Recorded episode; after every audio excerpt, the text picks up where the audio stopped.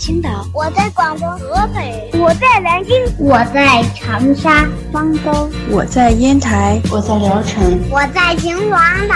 收听高个子叔叔讲故事，收听高个子叔叔讲故事，收听高个子叔叔讲故事，收听高个子叔叔讲故事哦。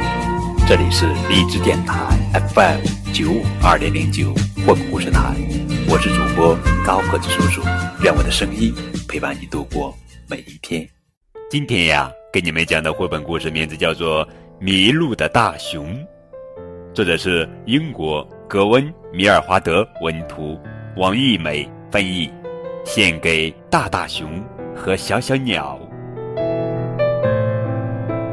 大大熊和小小鸟是最好的朋友，他们住在森林里的小屋中，那是大大熊亲手做的。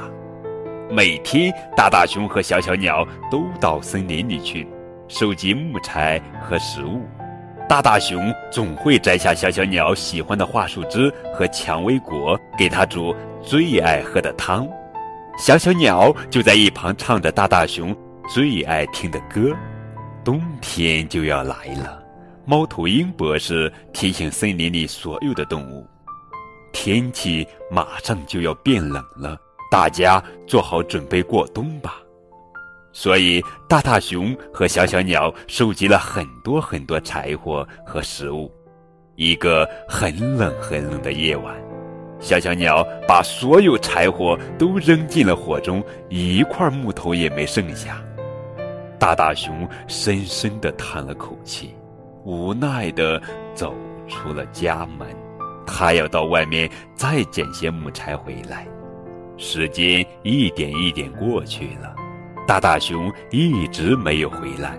小小鸟开始担心了：大大熊在哪儿呢？是不是被困住了？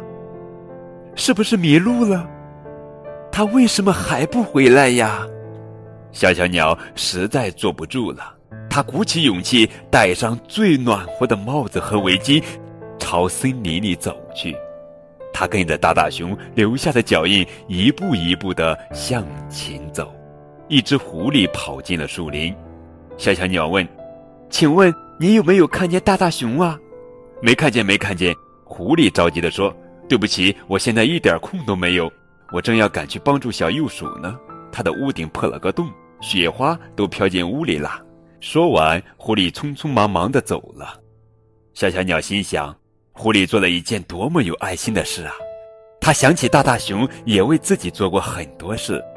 一只松鼠慌慌张张地从树上跳了下来。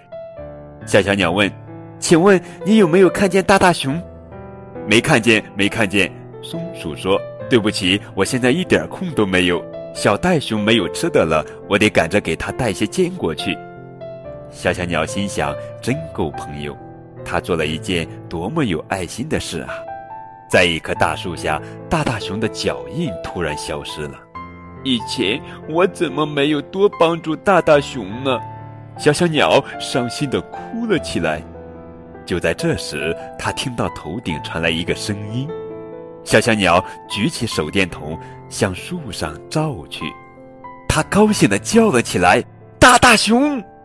大大熊正趴在树上，浑身冷得直打哆嗦。它在森林里迷路了。在小小鸟的帮助下，大大熊从树上爬了下来。他们激动地拥抱在一起，两个好朋友一起朝家里走去。一路上，他们捡了很多柴火。终于到家了，小小鸟给大大熊披上一条厚厚的毛毯，升起一个温暖的火堆，还冲了一杯热气腾腾的巧克力。从那以后，小小鸟每天都帮大大熊收集柴火和食物。最棒的是，他们一起干活时，小小鸟仍然会唱着那些动听的歌。